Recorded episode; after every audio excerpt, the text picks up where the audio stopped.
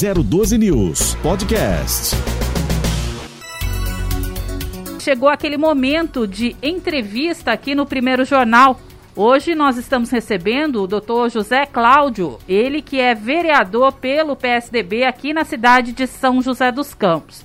Eu já inicio agradecendo a sua disponibilidade, vereador, e desejando aí um bom dia para o senhor. Obrigado, Ellen. É um prazer estar aqui com você e com o Marcelo na Rádio 012 News, né, no, no primeiro jornal. Minha primeira participação aqui nesse mandato, estamos à disposição. Bacana, é a primeira de muitas, né, Se participações, Deus quiser. com certeza. Se Deus quiser. O senhor ainda virá muitas vezes aqui em nossos estúdios, até mesmo para atualizar a toda a população, todos os internautas que nos acompanham então pela 012 News com relação à sua legislatura aqui na cidade de São José. Aliás, é, o senhor é de Paraibuna e foi eleito com mais de 3.500 votos. Está legislando, então, pela primeira vez na Câmara aqui do município. Além disso, o senhor é cardiologista e acumula também uma bagagem aí como ex-diretor de várias instituições de saúde na cidade, como, por exemplo, o Hospital Municipal, o Pio 12 e também o Instituto Provisão. Eu pergunto ao senhor, de onde veio a inspiração para se candidatar? Porque a gente sabe que a função médica é uma função que exige demais da gente, né? Bastante. É, a inspiração veio do meu pai. Meu pai foi várias vezes vereador em Paraibuna, vários mandatos, ele foi presidente da Câmara. Meu irmão também foi, Clovinho, foi duas vezes é, vereador em Paraibuna e veio daí essa inspiração. Né? E esse, a gente, eu sou formado há mais de 27 anos, Fui diretor da Santa Casa de São José dos Campos por 10 anos. Fiquei 21 anos na Santa Casa, comandando as UTIs. Trabalhei no Municipal, no Provisão. E o último agora foi o Pio 12. Fiquei três anos no Hospital Pio 12. E atualmente faço, né? Sou vereador no, nesse primeiro mandato. Continuo como cardiologista no meu consultório. E sou diretor do pronto atendimento da Unimed, Hospital Dia aqui de São José dos Campos. Bacana. É, o senhor tramita então em dois polos aí diretamente na saúde pública e também na linha de frente e ainda na vida de parlamentar. Eu queria saber do senhor, é, nesse período aí de gestão, né, é, a primeira vez legislando aqui no nosso município, se o senhor já conseguiu entender os motivos que interferem no avanço da saúde pública na nossa cidade. Sim, eu acredito que uh, a saúde pública aqui em São José dos Campos ela está bem organizada. O prefeito Felício deu uma atenção muito grande nessa fase Covid.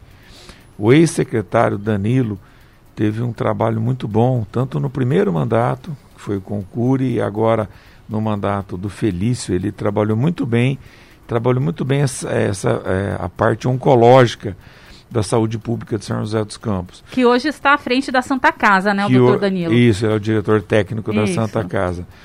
Eu acredito que o, a saúde pública no Brasil é um, é um, é um problema é, nacional. Né? A tabela SUS é uma tabela é, muito baixa, em que não, é, não faz o pagamento para o hospital do valor devido ou gasto pelo hospital num tratamento. Um hospital como Pio 12, GAC, Santa Casa, quando eles internam um paciente SUS, em alguma das vezes o custo do tratamento sai mais caro do que eles recebem do SUS. Então, acho que o entendimento tem que começar pela reforma dessa, dessa, dessa, é, dessa visão nacional e chegando no município. Eu acho que em São José dos Campos, é, o prefeito Felício olha com muito carinho essa área da saúde. Perfeitamente. Eu acho, eu até é, eu, eu não só acho como acredito, já tive a oportunidade de estar próximo e até mesmo de receber atendimento. É claro que a saúde ela tem muitos problemas no âmbito geral, como o senhor mesmo já citou aqui, mas São José dos Campos ainda assim saiu um pouco à frente, porque nós temos bons hospitais aqui, como o Hospital Municipal, que é um hospital de referência, não só para a cidade, mas no âmbito da região, que todos os outros municípios acabam enviando aí pacientes para o tratamento aqui em São José, não é, vereador? Muito importante essa colocação. Suelen, porque aqui em São José, Marcelo, o que acontece? Nós temos 732 mil habitantes. mas nós temos mais de um milhão de CRA, que é o Registro da Saúde, ou seja, todas essas cidades que nos avizinham, fazem vizinhança conosco, eles utilizam a nossa rede de saúde. E São José dos Campos, a gente pode citar o Hospital Municipal, que você falou bem, o Hospital Regional, o Hospital Pio 12, o Hospital do GAC, o Hospital de Clínica Sul, lá no, na, na, região do Parque Industrial. Eu acredito que São José dos Campos, nós precisamos melhorar um pouco a questão do atendimento das especialidades. Eu acho que. Em qual sentido, assim, vereador? De não deixar ter, ter fila. Questão de cardiologia, neurologia. Estou citando algumas áreas que a gente sabe que tem atraso. Otorrino, e reumatologia. Por que há filas? Porque faltam os profissionais também, né? Hoje, alguns desse, dessas áreas otorrino, reumatologia, são áreas deficientes no Brasil de profissionais.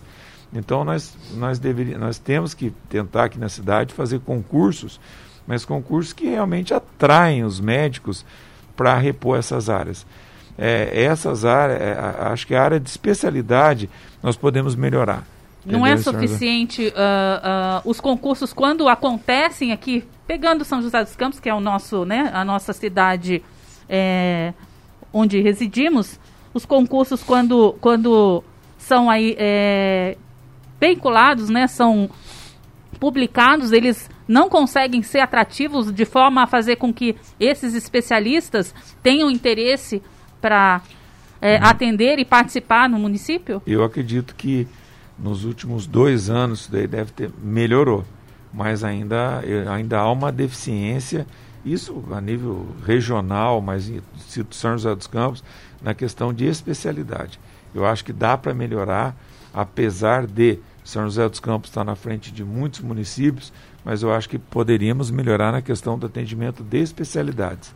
Entendi. É, o, quando o senhor diz ah, atendimento de especialidades, é, o senhor diz assim, é, quais seriam as especialidades que mais tem essa deficiência, essa deficiência para a gente não conseguir, que a gente não está conseguindo é, botar médicos para atuar. Ah, o, e, o, e, a outra pergunta também, a, o salário é um diferencial, ou seja, o salário não é atrativo para essas especialidades? É, agora, né, no, no, no primeiro mandato do prefeito Felício para agora, para a atualidade de 2021, houve uma boa melhora nesse, nesse salário, nesse atrativo para os médicos.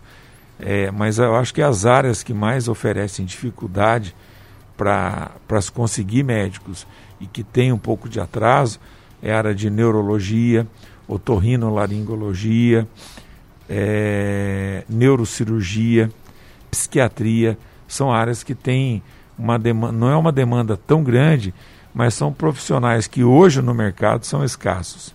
E uma coisa também que é muito importante, que a, a, a pandemia ela, ela inflacionou demais o mercado médico.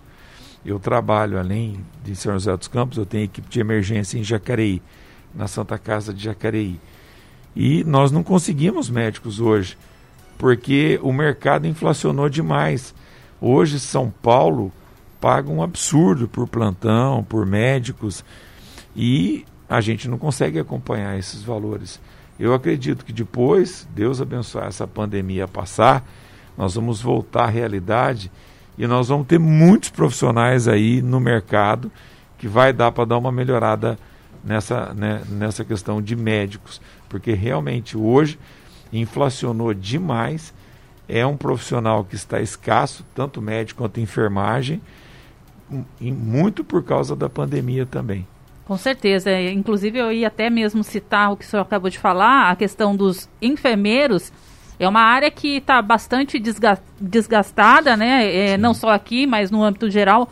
Claro que em função dessa pandemia toda, essa loucura que a gente vem vivendo aí há, há quase dois anos, e vem exigindo muito, não só da enfermagem, né, como toda a equipe, toda a equipe médica que trabalha aí na linha da frente. Como que o senhor vem trabalhando nesse sentido? O senhor também contribuiu no que diz respeito aí à questão da Covid-19, participando na linha de frente, doutor? Eu faço plantão é, ativamente no pronto atendimento Covid, dali da rua Vilaça, do pronto atendimento Unimed, e faço plantão quase todo final de semana no Hospital Santos Dumont, UTI Covid. Então, está um ano e meio aí nós vemos participando desse atendimento Covid é, ativamente.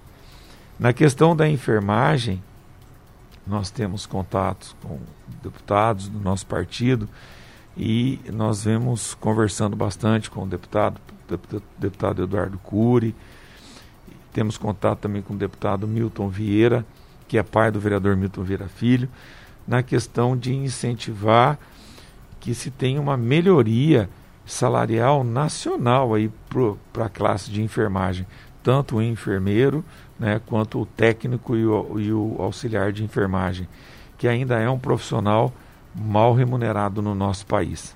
E que foi muito exigido, né? Como eu disse aí, ao longo desses quase dois anos, né? Sim, o enfermeiro e o fisioterapeuta, ele é aquele que realmente está ali na frente do paciente mesmo. O médico, óbvio, que ele examina, ele conversa com o paciente, o, a, os procedimentos de intubação é, é, feito, são feitos pelo, pelos médicos, por nós médicos, mas todo aquele contato, o banho nos pacientes intubados, a mobilização do paciente, a, aquela mobilização da posição prona para a posição não prona, a fisioterapia respiratória, tudo isso é feito pelo fisioterapeuta e pela equipe de enfermagem. Então, é, eu acho que esses profissionais, isso é âmbito nacional, não é municipal.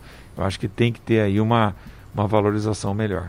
Certo. É, Marcelo, é, vereador, é, nós temos acompanhado também, no nível Brasil, o número de profissionais da saúde, a diminuição do número de contaminados dos profissionais de saúde quanto à Covid-19, graças à vacinação, né? Que eles foram os, prim os, primeiros a serem imunizados. O senhor tem sentido isso aí na prática? Houve uma, uma queda aqui também do número Sim. de profissionais da saúde hospitalizados? É, desde fevereiro, né, que nós começamos a imunizar, né? É, houve uma diminuição pra, pra, é, na na classe em torno de 83% aí de contaminação. E, e, vale destacar que em São José dos Campos, profissionais de saúde foram imunizados com a Coronavac, uma prova de que a vacina funciona. Então, é, no, no, no ano de 2020, nós tivemos figuras expoentes da cidade, como o Dr. Robalinho, é, Dr. Ildemar, pessoas um, um currículo maravilhoso aqui em São José, com uma história muito bonita, que faleceram por Covid. Dr. Miguel Lopes, que era um médico do ecocardiograma, são pessoas que faleceram vitimadas pelo Covid. Tivemos inúmeros enfermeiros, técnicos de enfermagem, é, e nesse ano de 2021, o, o, o Marcelo, com as pessoas já imunizadas, os profissionais imunizados, foi notório a queda de médicos internados.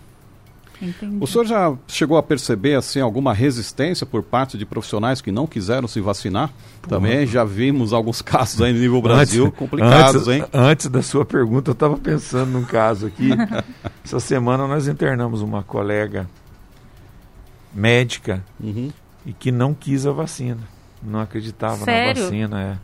No meu plantão de domingo, tínhamos dois senhores também que não aceitaram a vacina.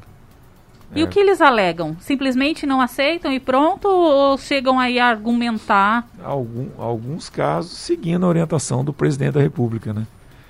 De que a vacina não funciona, que a vacina tem efeito colateral, que a gente não sabe o futuro de quem tomou a vacina. Então, assim, eu, da minha boca, nunca ninguém vai me ouvir falar que o presidente é genocida, porque eu acho que não tem nada a ver.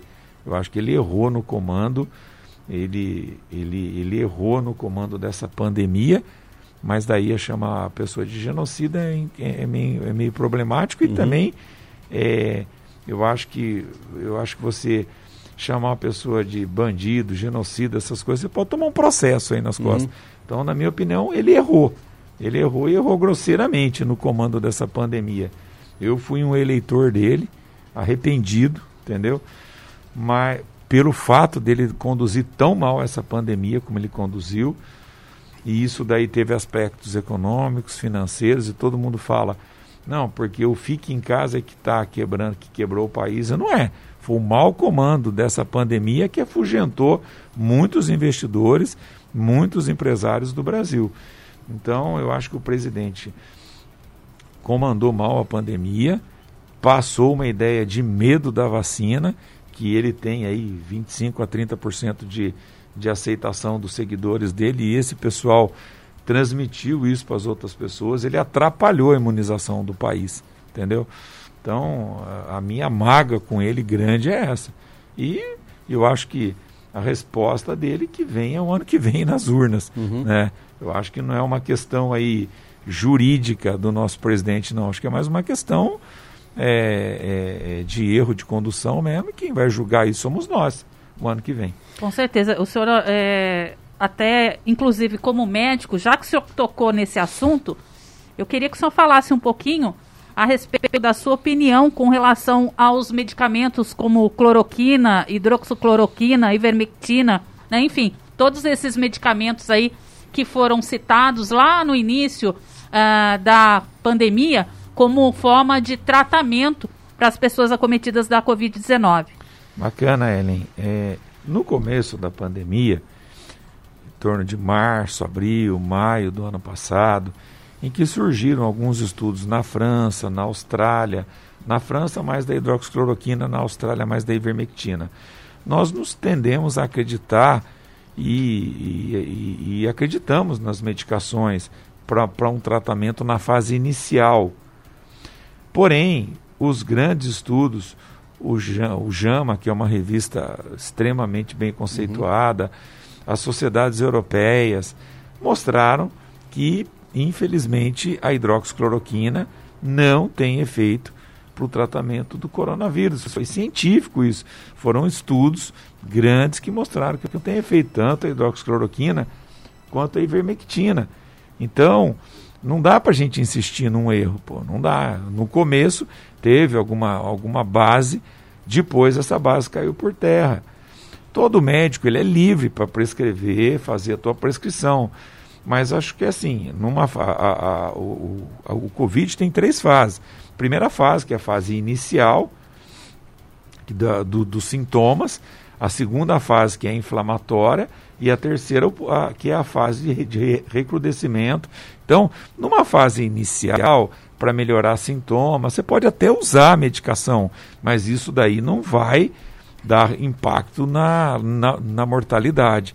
Chegou na fase inflamatória, meu Deus do céu, esse paciente tem que ser internado, tratado de acordo com a ciência, com anti-inflamatório, anticoagulante, oxigênio, mobilização do paciente, antibiótico.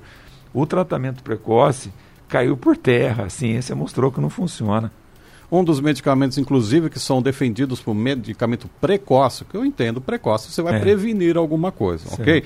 Aí tem a azitromicina. A azitromicina é um antibiótico. Sim, sim. Antibiótico, que eu saiba, ele passou a ser controlado. Sim. Por quê? Porque à medida que você tem um excesso de consumo de antibióticos, ao longo do tempo, pelos que, pelo que dizem os, os, os cientistas, o corpo começa a criar resistência a algumas bactérias, algum, algum, algumas doenças, né? Então pode criar até uma. Se a pessoa utilizar em excesso um, um antibiótico, no futuro pode uh, ocasionar um efeito contrário, né? Pode aumentar, de, aumentar, dificultar a resistência para várias sim. doenças. Pode causar resistência. A azitromicina e outros antibióticos, tem um que é usado muito junto com a azitromicina, que é o Rocefin, mas só hospitalar também, né? Ela tem uma indicação quando a pessoa tem dor de garganta e você vai prevenir uma infecção secundária. Porque quando a pessoa tem um Covid, cai a resistência, cai a imunidade.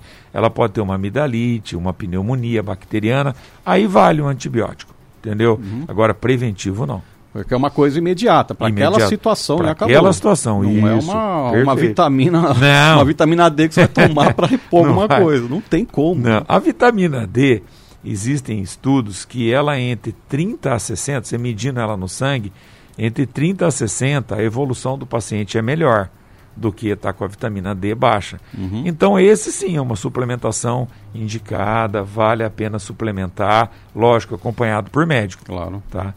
Bacana. Agora são 8 horas mais 19 minutos. Nós estamos então aqui no primeiro jornal com o entrevistado de hoje, que é o doutor José Cláudio, ele que é vereador aí no seu primeiro mandato pelo PSDB aqui na cidade de São José dos Campos. Ainda falando sobre pandemia, é, vereador José Cláudio, como está a situação hoje da nossa cidade no que se refere à ocupação de leitos, tanto na área municipal quanto pública? Aliás, na área pública quanto privada, o senhor está acompanhando? Sim. Ontem eu tive pela manhã com o prefeito na inauguração do serviço de ultrassonografia e o, conversando com o prefeito no hospital, estava lá o Marcos, que é diretor do Marco Antônio, diretor do Hospital Municipal.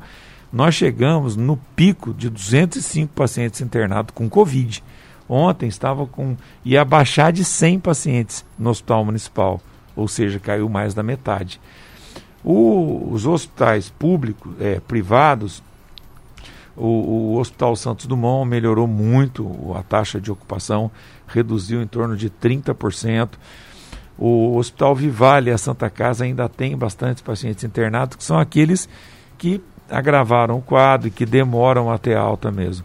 Mas a gente nota no, tanto no público quanto no privado, uma diminuição importante nessas duas semanas do Covid em São José dos Campos. Mediante esse resultado, o senhor acredita que daqui para frente a tendência aí agora já ir se pensando aí no pós-pandemia, claro que sem é, deixar de, de, usar máscara, enfim, Sim. cumprir todas aquelas regras necessárias. Legal, é importante isso que você falou, porque eu acho que nós podemos começar no mês de julho ou em agosto, que é o que eu tinha conversado com o prefeito. O prefeito estava muito entusiasmado em agosto e setembro, realmente ter números convincentes mesmo. Mas eu acho que dá para começar a flexibilizar um pouco sim, mas, gente, não me deixe de usar a máscara, nem o álcool gel e nem o distanciamento. Isso é importante. A máscara é fundamental, ela veio para ficar, entendeu? É, você vê na Europa, nos Estados Unidos, lá, quem está assistindo aí a Eurocopa, né? Pessoal, o jogo Inglaterra e Alemanha, tinha pouquíssimas pessoas. Tudo bem que eles estão com a imunização bem avançada, uhum. os números. Esse, mas eu acho que não deveria tirar a máscara. A máscara deveria ficar incorporada. Pelo menos aí por uns uhum. dois anos. Tá? Depois que, pô, que virar aí, virar uma gripe esse negócio, não, realmente está controlado, o coronavírus está. Aí sim. Mas eu acho que num período de dois anos, para ser. É, é, é, pessimista mesmo, a gente deveria manter a máscara, que é uma proteção. Sim. Quantas vezes você ficou gripado ou você ficou gripado nos últimos ano e meio usando a máscara? Diminuiu. Diminuiu a gripe, diminuiu a, o contágio de infecção de via aérea superior. Então a máscara é uma proteção para o coronavírus e para as outras infecções. Mas eu acho que nós estamos com números aí que já nos autorizam a flexibilizar, sim. O senhor não fica preocupado em relação a essa nova variante Delta? Porque até na Europa, alguns sim. países que é, já estavam assim comemorando né, a falta de deixar de usar máscara, é, estão voltando atrás. É. Né, estão voltando atrás. Sim, Eles sim. que estão bem adiantados, sim, quase todo mundo imunizado. E Portugal restringiu várias coisas. É, a Itália ainda mantém o uso de máscaras em local fechado e alguns países da Europa estão sofrendo bastante com essa nova variante, que está pegando aquelas pessoas que ainda não se vacinaram, é, algumas até que já se vacinaram em alguns casos. É, e eles são, a Europa está adiantada. No Brasil, a gente ainda está tentando não chegar a uma terceira onda. É. Né? Uma flexibilização não é uma, uma um abre-alas para uma não, delta sim. chegar e é, atrapalhar eu... nossa, nossa, nossa, nossa caminhada? Nós já tivemos tantas é, vitórias exatas nesse ano e meio, né? Que você tem razão. Eu acho que tem a, a, a flexibilização tem que ser bem devagarzinho mesmo, né? Tem que ir liberando as coisas aos poucos, é, deixando a economia e o comércio trabalhar bem, bem devagar, com controle, com fiscalização. E eu acho que no nosso caso, São José dos Campos, não dá para abrir mão da máscara. Brasil, de jeito nenhum, tem que manter a máscara. Várias variantes, né? A Delta, a Indiana, a de Manaus, tem várias, várias é, variantes que ocorreram. E essas variantes ocorrem porque países como o Brasil, é, aqui os, os, os, os latino-americanos, é, retardam a sua imunização e aí dão chance ao surgimento das variantes. Entendeu? Então, enquanto o mundo não tiver bem adiantado com a sua imunização e os países mais pobres, eu acho que a gente vai ter que continuar com o sinal de alerta aí. Uhum. Agora, é, na sua visão enquanto médico e também como político, por que não? O senhor acredita que em breve nós estaremos já conseguindo imunizar as crianças, ou, doutor? Então, Ellen, teve um estudo essa semana que a Coronavac ela é sim, eficaz, eficaz, em crianças, né? Eu acho que sim. Eu acho que vai ser é o próximo passo, né? O problema é que quando a gente vê a vacinação, e aí o Marcelo tem razão no que ele falou, Ellen, é que você vê é, 30% né, da população com um pouquinho mais com primeira dose e a segunda dose 12%, quase 13%. Uhum. Aí é que é o problema. Ah, mas o país é grande, tudo bem, mas a gente sabe que o país é grande, tem 200 milhões, fazem, né?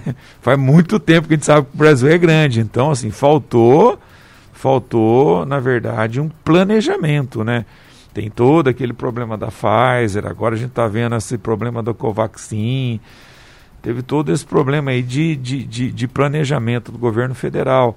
Faltou, na verdade, para entrar no, no que o Marcelo falou, um planejamento e ter começado a vacinar as pessoas em dezembro. Hoje nós estaríamos muito mais avançados, uhum. entendeu? Então faltou planejamento.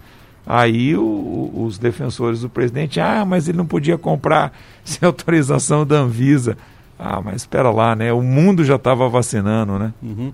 É, e uma das coisas que me chama a atenção é, logo no começo do mandato do atual presidente, é, a gente sempre fazendo notícias sobre vários problemas que iam surgindo. Ia surgindo problema na economia, ia surgindo problema na, na, em outras pastas. E uma que me chamava a atenção na, na, nas redações era que a, a área da saúde, não, não, a gente não identificava nenhum caso assim esquisito na, na área é. da saúde, nenhuma é. suspeita, nada. Então até chegava com a gente, comentava, engraçado, a área da saúde a gente nunca vê problema, né? É. Bem no começo do, no, do mandato, que era o mandato do, do ex-ministro Luiz Henrique Mandetta, né? E, ou seja, vinha de uma sequência de governos, vinha uma sequência de outras pastas, outras gestões, uma manutenção do, do, do, que a gente entendia que é o Ministério da Saúde, com vacinação, seguindo calendários corretamente, fazendo o seu serviço. Certo. E tivemos uma virada de mês, uma virada de, de, de tipo de, de, gestão assim que surgiu o senhor Pazuello, né? Sim, o, o ex-ministro Pazuello, né? E o senhor acredita que ele foi contratado mais para uma questão de logística, né? Certeza. Só que aí tivemos uma logística que tivemos vacina do Amapá que foi parar no Amazonas ou coisa assim. Não, senhor, é, é, falta de expertise ah, da, da atual pasta? Com certeza, né? Você vê que o Mandetta, ele começou com uma linha é, de seguir a ciência, o, a o aconselhamento dos especialistas, dos infectologistas, dos virologistas. Quando saiu o Mandetta, entrou o, aí, o, aquele Taish, né? Ficou é, um mês só, né? Nem, uhum. nem, mas também, esse mais ainda com o Mandetta, que ele é um professor, ele seguiu o raciocínio. Quando entrou o Pazuello, aí bagunçou, porque o Pazuello ele não entrou, ele não entrou para seguir a ciência. Ele entrou para seguir a ordem do presidente. É o presidente que determinava e passava para ele os comandos. Então perdeu-se todo o acompanhamento da, da ciência. A, teve aquele problema do oxigênio lá em Amazônia, na Amazonas, né, em Manaus, que foi falta de comando do, do, do, do, do Ministério da Saúde. E esse atual ministro, ele faz o, o meio, né? Ele é, ele, é um, ele é um cardiologista, ele vai muito pela área da ciência, mas ele também não deixa de defender um pouco aí as ideias do presidente. Porém, ele atende a gregos e troianos. Né, gregos né, e troianos, ele bate para os dois lados. Só que eu acho que ele também está vendo que se ele ficar nessa linha, ele vai se dar mal. Então, você vê pelas entrevistas dele, ele defendendo a máscara, defendendo o distanciamento, defendendo a, a vacinação em massa. Eu tenho, ainda tenho esperança nesse atual ministro no Queiroga. Bem, é, ontem, é, vereador, nós tivemos aí o anúncio, inclusive o anúncio até mesmo é, através das redes sociais do prefeito Felício Ramute, é, de que a cidade, na verdade, a UBS, lá da Vila Tatetuba, foi contemplada aí com equipamento de ultrassonografia que muito vai beneficiar ah, as pacientes né, daquele local. Eu queria saber do senhor sobre a importância disso, como é que vai, vai funcionar e se são todas as UBSs que vão receber esse Sim. equipamento. Então, é, esse equipamento é uma É um equipamento, foi contratado uma empresa e que ela tem um equipamentos portáteis de ultrassonografia que vai ser, vão ser usados para acompanhamento de gravidez, o acompanhamento da data da gestação, da data provável do parto e dos aspectos morfológicos da, do, do feto. É, esse, esse equipamento, esses equipamentos, eles vão estar rodando por todas as UBSs de São José dos Campos, nas todas as regiões, norte, sul, leste, oeste. Vai estar passando em todas as UBS de acordo com o calendário feito pela secretaria. Eu é... só não entendi uma coisa, desculpa interromper o senhor. Seria um equipamento, então, que vai rodar a, as UBSs? Eu estava imaginando é. que seria um equipamento para cada UBS. Não. Até ontem, eu que eu entendi lá e que eu participei era um equipamento, porque a demanda também é que esse equipamento não é para outra. Eu tinha até pensado que era para fazer ultrassonografia de abdômen, de carótida, não. Não, é só específico. É só específico para gravidez. Então, até conversei com a doutora Margarete, a nossa secretária de saúde, que está de parabéns aí pela iniciativa. Ela falou: Zé Cláudio, nós temos, por enquanto, um equipamento. Dependendo da demanda, nós podemos trazer mais equipamentos. Tá? Então, vai começar com um. É, vai estar tá, hoje, ele ainda está lá. Semana que vem ele vai para. Acho que o, amanhã ele vai para a região sul, para duas UBS na região sul. E é, se a demanda exigir, eles vão trazer mais equipamentos. Claro que sempre o interessante seria que cada UBS tivesse a sua, sim, até para facilitar sim. essa questão de, de, né, de transporte, enfim, do, do o, equipamento. O problema, né? Ellen, aí é a demanda. Vou dar um exemplo da. Ah. Eu tenho eu tenho um consultório em Paraibuna, eu atendo toda sexta em Paraibuna. Amanhã é dia de eu ir lá para minha terrinha. É, aí um amigo meu falou: Ah, você não quer comprar um ecocardiograma e colocar no teu consultório? Eu falei, mas não tem demanda para me ter um eco lá parado todo dia. Então, o exemplo que eu estou usando é, é, é, você botar um equipamento em cada UBS seria legal pelo aspecto assim de facilitar, mas não tem demanda, viu? Eu achei que tivesse essa demanda. A, a, a secretária falou, Zé Cláudio, vamos começar e se precisar nós vamos locar, vamos trazer mais equipamentos. Então, nós vamos estar fiscalizando, eu vou estar olhando essa agenda aí com ela eu não tenho números, mas depois eu posso ver com a equipe, com o Marcos, com a Janaína, de passar para você números. E se tiver necessidade de aumentar, a gente vai estar tá cobrando aí da secretária. É, o senhor tocou até também num assunto interessante que eu, como leiga, eu, eu confesso que eu não sabia, mas é, esse equipamento de ultrassom, ele então não serve é, para aquela uh, para ultrassom abdômen. É, seria só um específico que faz, não. então só para a questão de gestação é. morfológica. E esse daí que a prefeitura colocou em uso, eu olhei o equipamento lá, ele é do tamanho desse notebook aqui. Certo. É um equipamento extremamente moderno, ele serve para tudo. Serve ele pode fazer tudo. ultrassom abdominal, pode fazer ultrassom de carótidas, arterial, de veias, que é o venoso, para ver varizes, serve para tudo. É um equipamento excelente. Eu acredito que como um projeto piloto, ele vai estar tá, é, nos ajudando na questão da gravidez. Mas eu acho que outros projetos podem é, surgir para para ultrassom de outras áreas. Perfeitamente. É, eu queria também que o senhor citasse, tem alguma intervenção, Marcelo? Daqui a pouquinho, mas a gente, tem, a gente tem uma questão interessante que o senhor faz parte da frente parlamentar, né? Opa. De apoio ao paciente oncológico e cardiológico. É, qual é o objetivo dessa frente? O senhor pode nos explicar? Sim, Marcelo, eu sou presidente da frente eh, parlamentar de tratamento oncológico e cardiológico. Ontem nós tivemos uma, uma reunião na, no plenário da Câmara Municipal e nós tivemos a presença do Hospital GAC, do Hospital Pio 12, do deputado Padre Afonso, estadual, do deputado federal Milton Vieira e dos vereadores que compõem a frente parlamentar. É, tivemos dois, um, um, paciente lá presente e alguns pacientes deram depoimento. A, a, o intuito, o objetivo é o apoio ao Hospital Pio 12 e ao Hospital GAC é, no tratamento oncológico e, no caso do Pio 12, cardiológico. Assim, buscar recursos, dar um apoio para o hospital no, no, no enfrentamento dos problemas econômicos, porque nós podemos buscar verbas para custeio, verbas para equipamentos, que o, os dois hospitais são dois hospitais de ponta para tratamento oncológico e cardiológico. Porém, os equipamentos sofrem gasto, tem que ter manutenção. É, eu trabalhei no Pio 12 por, por três anos. O ano passado quebrou o nosso aparelho de cateterismo, foi 750 mil. Então, a, a, a ideia dessa frente parlamentar é ser um apoio parlamentar para esses hospitais, para melhorar a vida financeira, um apoio é, de relacionamento com as instituições, com a prefeitura, com o Estado. E, graças a Deus, ontem é, nós conseguimos uma liberação de emenda para o final do ano do deputado Milton de Vieira de um milhão para o Pio 12 e um milhão para o GAC, que isso faz uma diferença enorme no final do ano. O que devem chegar até esse ano ainda? Não, chega no começo do ano. Começo do começo ano que vem? Do. Um milhão para cada instituição? Um milhão para cada instituição. O deputado Bacana. Milton Vieira fez. E nós fizemos algumas frentes de ação.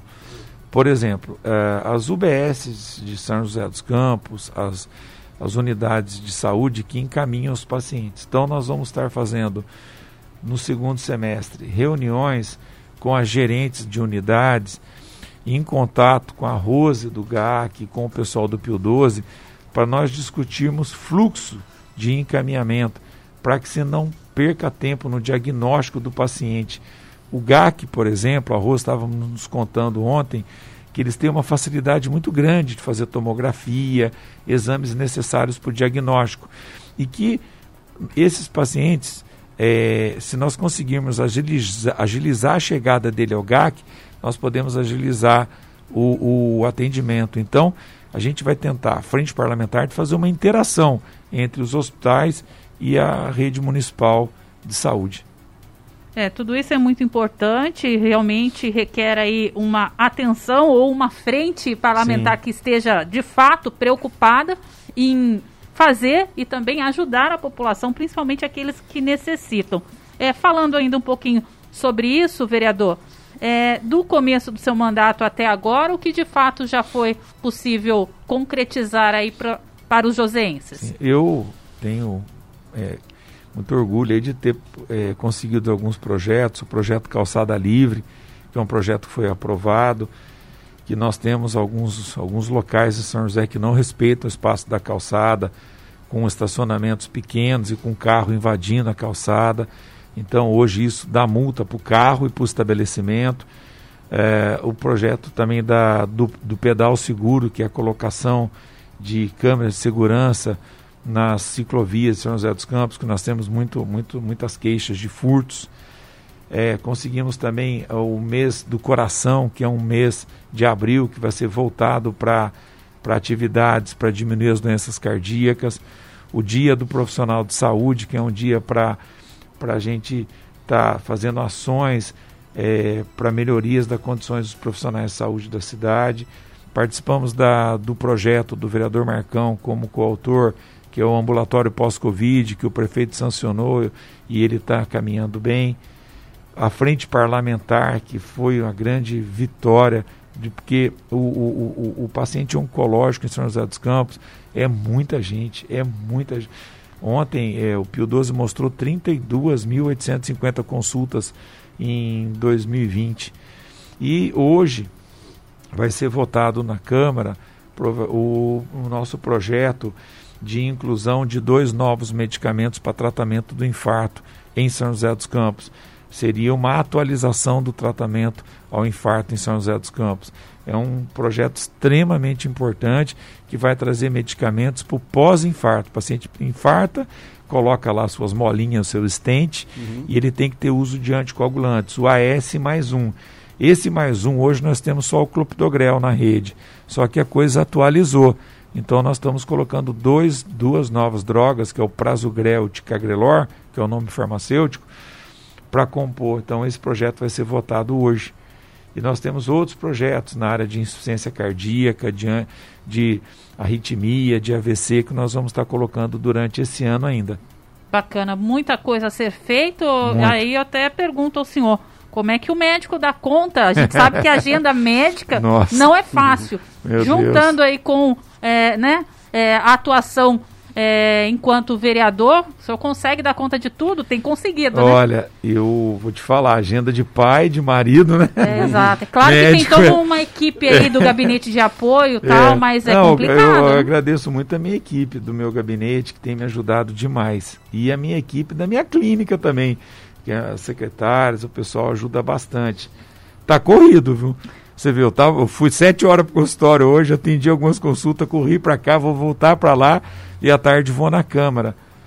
Olha, é assim, é uma coisa que eu queria, né, ter essa experiência de vereador para tentar passar um pouco de ajuda para a parte de saúde é, da cidade. Eu me propus a isso, né?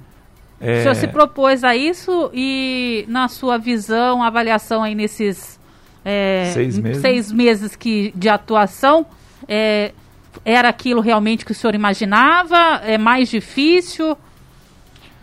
Ah, já, eu... tá, já dá para pensar em largar a medicina e se, se não, concentrar só não, como não. parlamentar já? Não, olha, Marcelo, vou falar uma coisa assim, de coração mesmo. Eu fico um ou dois mandatos no máximo, entendeu? Não, assim, é porque eu, eu, eu sou médico, eu não vou deixar a medicina nunca, né? Gosto de ser vereador, mas é, dois mandatos aí, não pretendo seguir carreira no, no que diz respeito a prefeito, vice-prefeito, nada disso, não é minha praia. Deputado também não, porque é, eu acho que a política no Brasil ela deveria ser mais ser voltada para os interesses da, do, da população, da população, né? Entendeu? E não é, a gente vê maus exemplos aí por todo o país, né? E respinga na gente, entendeu? Uhum. Muita gente vê a gente como bota a gente naquela panela junto com todo mundo. Mas assim, eu estou contente com o meu mandato, estou contente com a minha equipe lá do gabinete, com a minha família, com vocês que têm dado um apoio muito legal para a gente. Toda a entrevista que eu vou é muito bacana as entrevistas. Mas é, eu acho que a política tem que ser mais voltada para a população uhum. e não para o próprio umbigo do político. É, infelizmente, é o que há muitos anos, né, é, o Brasil espera e infelizmente ainda não tivemos êxito, para falar a verdade. E dessa forma, com pessoas que entendem do assunto, né? Sim, não sim. Não vou eu sim. querer falar sobre arquitetura, que eu não entendo nada de arquitetura. não tem como eu assumir uma pasta dessa, por mais que eu possa conseguir é, assessores bem capacitados, né? Mas quem tem um olho clínico, o olho clínico literalmente sobre é. uma gestão, tem mais facilidade com de certeza. propor e criticar algumas coisas, né? Com certeza. Ah, vereador, é, outra coisa que é uma grande preocupação, é, inclusive da saúde pública, são as faltas dos pacientes quando eles agendam uma consulta. Né? Então você tem uma consulta, tem aquela fila lá de consultas Sim. que a pessoa marca, chega no dia a pessoa não vai. É, como é que está essa situação? O senhor tem percebido ainda esse, essa, esse tipo de, de problema que acaba Acontece. dificultando quem realmente precisa? Nos, no, nos próprios consultórios privados, particulares nossos. As pessoas faltam. O vereador Roberto Deleven, ele fez um projeto aí do uso do WhatsApp para facilitar a marcação e a desmarcação de consultas. Isso daí eu acredito que vai dar uma ajuda nessa questão da, da falta na agenda, porque vai ficar mais fácil e barato você conseguir é, fazer é, o agendamento e, a, e confirmar esse agendamento, entendeu? Uhum. É, eu acho que em São José dos Campos essa falta não é tão grande, mas tem. Tem bastante é, falta assim nas consultas. Eu acho que nós temos que fazer uma, uma conscientização da população que a pessoa marcar uma consulta no I, ele vai tomar o lugar de alguém que precisaria estar ali. Uhum. Então, acho que é, nesse aspecto fica até um, uma boa dica de você aí para a gente fazer um projeto nesse sentido, de conscientização da população. Agora, é interessante também que tanto a população quanto os médicos estejam conscientizados, porque assim, infelizmente, hoje ainda acontece da gente fazer uma marcação de uma consulta médica. Eu não estou falando nem na questão pública, mas na questão privada. A gente vai e muitas das vezes a gente espera cerca de uma hora para ser atendida, mesmo já tendo agendado antes essa consulta. E quando o paciente chega um pouco atrasado, é. o médico não atende. Ah, então, essa. quer dizer, é, eu acho que a questão do bom senso aí vale para ambos os lados, né? É, isso você está falando, é, você tem toda a razão. Quando eu fazia residência em, em, no Unicor, em São Paulo, a primeira agenda que eu tive, a secretária ficou muito falou Zé Cláudio, olha, se nunca atrase ou se atrasar, atrasa com motivo.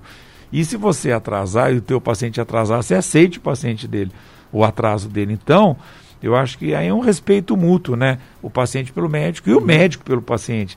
Porque realmente tem muito, muitos colegas médicos mesmo que atrasam demais o, o consultório, o ambulatório. E aquele paciente que chega um pouquinho atrasado manda cortar. Eu acho que aí é da educação de cada um, né? De ter esse bom senso, porque na saúde e na questão da vida, de uma consulta médica, não tem que ter uma regra, uma regra e rígida. não dá para esperar, dá, né? Não no dá. Caso, tem que tem que ser mais condescendente, né? Certo. É, é, vereador, é mais uma coisa, é, só, só para voltar no assunto da frente parlamentar, é, quando tem muita, muita atividade com, com, com, com deputados, com, é, de, que, que podem trazer recursos de fora, tanto no nível federal quanto estadual, Além de São José dos Campos, essa mesma frente parlamentar com a qual o senhor faz parte, ela também está atrelada a outras cidades da nossa região? Outras cidades também estão sendo beneficiadas por essa frente ou é específica para São José? É específica para São José dos Perfeito. Campos. Para São José dos Campos. Bacana. São 8 horas mais 49 minutos. A gente já chega então ao final desse bate-papo. Hoje, recebendo o vereador Dr. José Cláudio, vereador do PSDB aqui em São José dos Campos. Eu agradeço a sua participação, Obrigado, peço Anne. as suas considerações finais aí, não só é, para nós, quanto para todos os internautas que estão nos acompanhando hoje aqui pelo Primeiro Jornal. Bom, primeiro, obrigado a todos os internautas que estão nos ouvindo. Prazer estar aqui na 012 News, no Primeiro Jornal. Achei a entrevista muito. Nem viu o tempo passar. Uhum, passa rápido. Gostei demais mesmo do bate-papo aqui com você e com o Marcelo. É, de, da minha pessoa, vocês podem esperar uma atuação na Câmara decente, honesta, voltada, claro, para a saúde, mas não esquecendo também do desemprego, da segurança, da educação. Então, podem contar que vocês vão ter um vereador atuante e lutando muito pela saúde e principalmente nessa área oncológica e cardiológica aqui do nosso município. Muito obrigado pelo convite. Virei mais vezes, tá Com bom? Com certeza. O, o, convite já é estendido aqui pra, para as próximas participações. Basta aí a Janaína entrar em contato conosco, a gente marca tá e batemos um papo novamente, legal. tá obrigado. bom? Muito obrigado, viu? Mais uma vez, vereador. Obrigado, Marcelo. Prazer. 012 News Podcast.